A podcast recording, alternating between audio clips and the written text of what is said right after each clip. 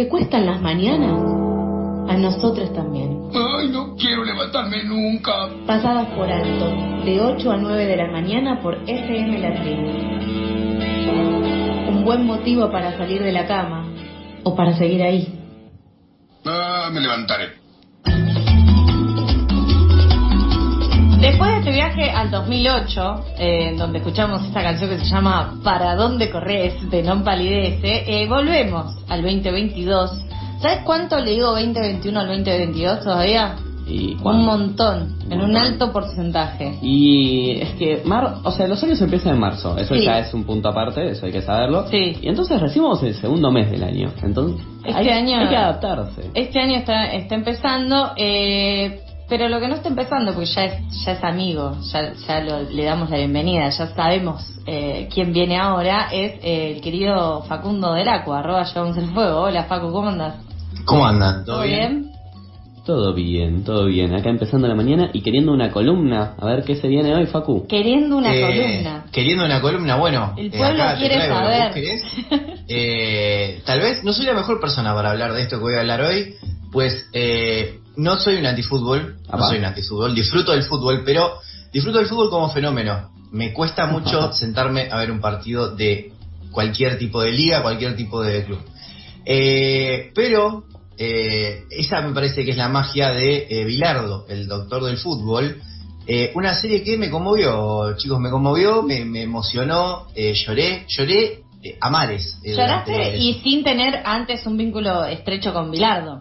Eh, a, a ver, vínculo estrecho, cualquiera que viva en La Plata tiene un vínculo estrecho Claro. con, con Bilardo, porque Bien. mi familia son todos del pincha, entonces es como que es difícil no estar vinculado a Bilardo. Esa refe yo no la tenía. Bueno, sí. Eh, claro, entonces ya cuando vivís un tiempo en La Plata o en La Plata y alrededores, es difícil no estar pegado. Y más te digo con una familia eh, hincha mal de estudiantes de La Plata. bueno, puede ser Eh, del lobo también.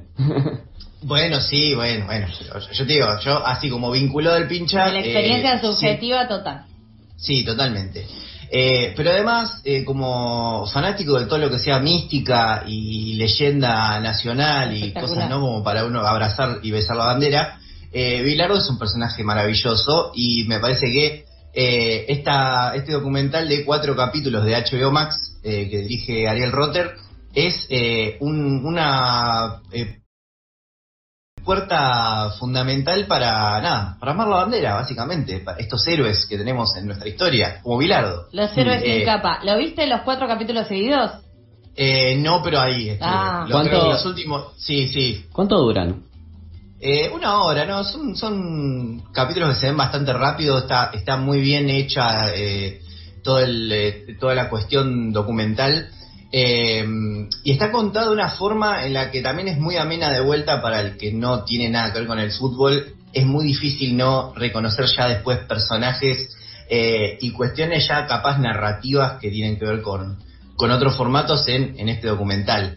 Eh, además, Bilardo es un personaje totalmente excéntrico y fantástico eh, que a cualquiera le, le- le termina resultando interesante. Obvio. El documental arranca eh, con Bilardo campeón, eh, con estudiantes, creo que es la Copa Metropolitana del 82.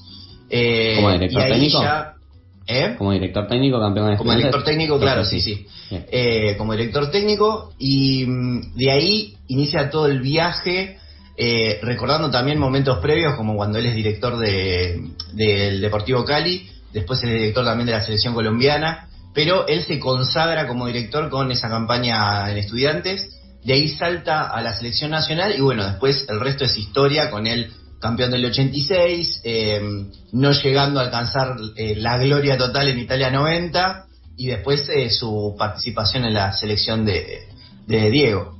Claro, y eh, aparte una reivindicación histórica a los looks de los 80 que yo creo que son lo mejor Oh. que tiene este país. Seguramente. unos bailes con shortcitos que me Hermoso. parecieron eh, muy buenos. Toto. Eh, no, que básicamente me parece como muy interesante el arranque de estudiantes del 82, que es un, es un equipo, ahí el 82-83, muy importante y que juega muy bien el fútbol, contrario a lo que se suele pensar de Bilardo, con Sabela, con Russo, eh, jugaba muy bien el fútbol Entonces es destacable, es- hay que verlo, obvio. Bilardo tiene la tendencia de ganar o ganar. Y a veces se gana jugando bien y a veces se gana jugando mal. Esto inaugura una cuestión, una cuestión en nuestra charla que es la siguiente, que es eh, Bilardo como filósofo, porque yo lo único que sé es, es de Torey señorita y Claro. eh, que nadie le quería contar que Maradona se murió. Esas son las Claro. dos cosas que yo tengo de Bilardo en mi mente. Espero que no esté escuchando. No, igual creo que No, lo sabe. no, y en realidad, a- aportando a la columna, eh, más allá de que... ¿Te imaginas si están escuchando? Le dije, No. no, pongamos una radio alternativa. No, la, la responsabilidad comunicacional que falló, eh, pero más allá de la risa de Ay, no, se me rompió el corazón. Eh, tranquila que la- ya se enteró, Carlos, Bien. y se enteró con su propia serie. Eso es lo que venía a comentar para la columna. Se enteró viendo el capítulo 4. Entonces, ¿Se enteró viendo el capítulo 4? A mí me- que ya me dicen. llegaron tantas, eh, me llegaron que todavía no sabía, que se enteró mirando la serie, que fueron los jugadores del 86 a decirle. Esa era la que le, la que le han dicho, claro. Sí. eso es lo que venían diciendo. Pero, Pero digo, lo que habla- la hablaba filosofía eh, esto.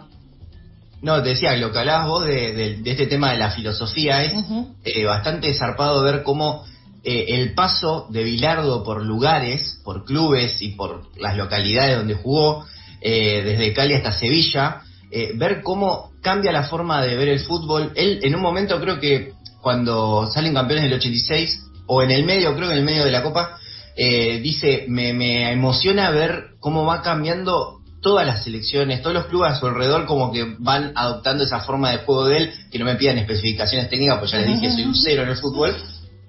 Eh, él, él adelantó como una estrategia de 3-5-2, que es una formación en la cual prioriza. Nada, esto es muy técnico de fútbol, muy Dale, dale, absurdo. Dale, dale. Eh, pero básicamente prioriza el avance de, de dos defensores y que puedan bajar los volantes. Entonces lo que deja es puede tener de defensa una línea de 5, que son muchas personas, y atacar con muchas personas también, porque te quedan solo tres defensores. Clarísimo. Eh, Sí, después- todo esto explicado con muchas flechas eh, a un Maradona que no entendió, un- un- no, no puedo decir una mala palabra, pero bueno, eso, eh, durante eh, las dos horas que le estuve explicando, Claudia Maradona diciendo, y la verdad que no, no entendía nada, Diego, lo que le estaba diciendo. Bueno, la relación, la relación, lo más importante para mí de la serie es no solamente eh, la- el retrato de su locura y su excentricidad y su genio, obviamente, como la mayoría de eh, los genios estaba loco, eh, sino la relación con su hija Daniela y con su familia, que es una, una suerte de ausencia, pero que también estaba, como que todo el tiempo está, él estaba perseguido por su imagen de padre ausente y un poco medio queda reivindicado como lo contrario por su hija, y su relación como padre adoptivo de, Maradona. O sea, básicamente tiene una relación de padre-hijo muy pasional entre los dos, eh, que es una, una cosa que te arranca lágrimas todo el tiempo.